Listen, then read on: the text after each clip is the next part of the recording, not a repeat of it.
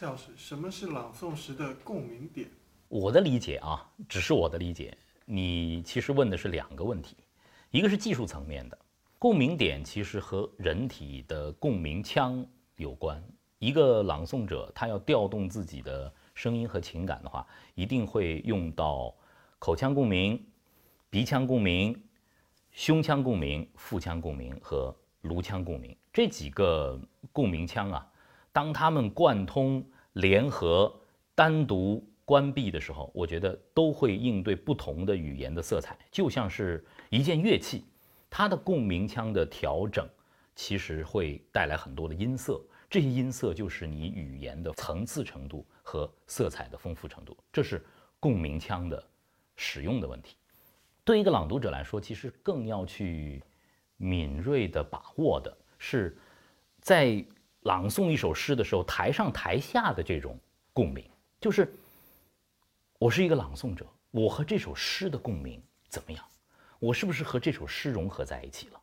我有没有真正的感受到这首诗传达的情绪、色彩？它有没有真的感动到我？然后我再表达，我有没有和现场的观众、听众完成连接？最佳的那种状态啊，是台上很感动，情绪很澎湃，台下也感受到了台上的压抑。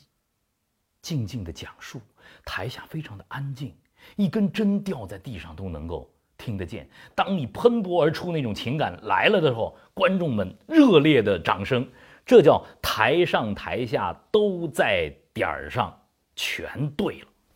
哇，那种状态是非常非常棒的。你问的这个共鸣点，这种共鸣是让人们对于让艺术家对于舞台。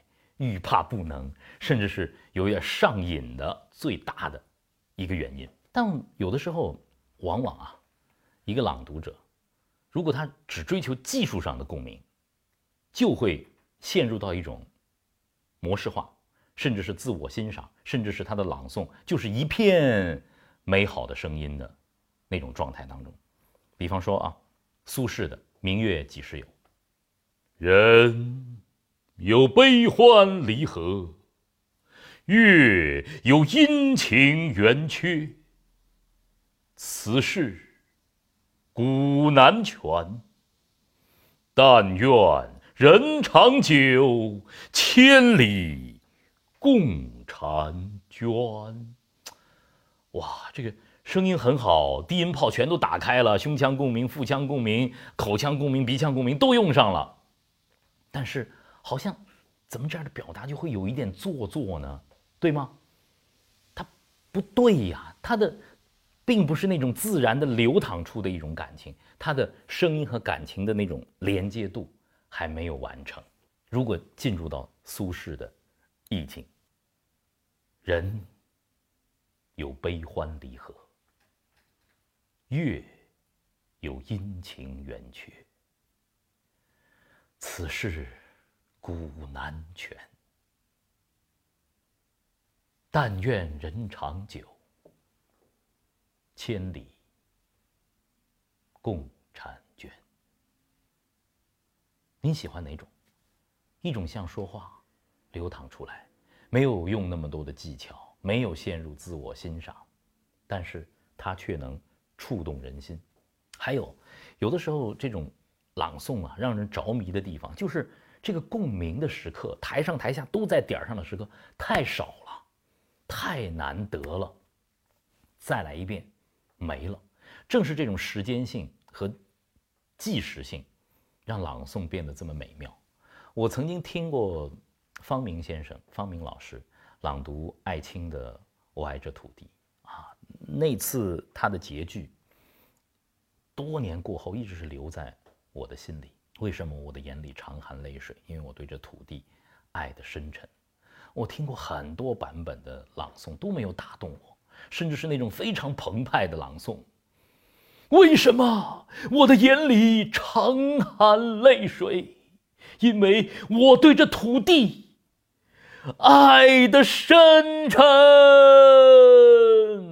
我当时在下头听，完全没有他。在上头已经完全感动的不得了了，我在下头一点感觉都没有。我说这是爱的深沉吗？这是爱的很浅薄哎。方明先生怎么朗诵的？为什么我的眼里常含泪水？因为我对这土地。方明先生在土地之后做了一个大胆的停顿，这是我从来没有听见过。那次他应该是停了一分钟啊。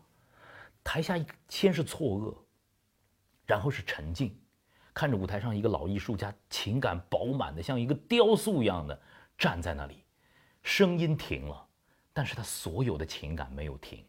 我们这个民族这一百多年来，上下的求索，遭遇的屈辱磨难，仁人志士抛头颅洒热血，对这片土地所付出的一切，全都浮现在这静止的一分钟当中。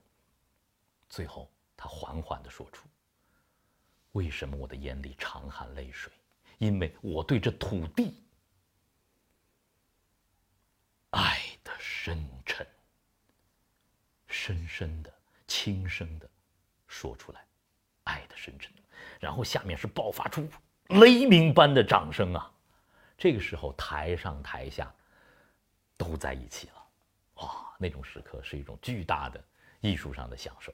这就是共鸣，这样的共鸣是共鸣腔无法代替的，这样的共鸣是如要复为之，不能再来的艺术的精品。希望大家能够多有一点这样的共鸣。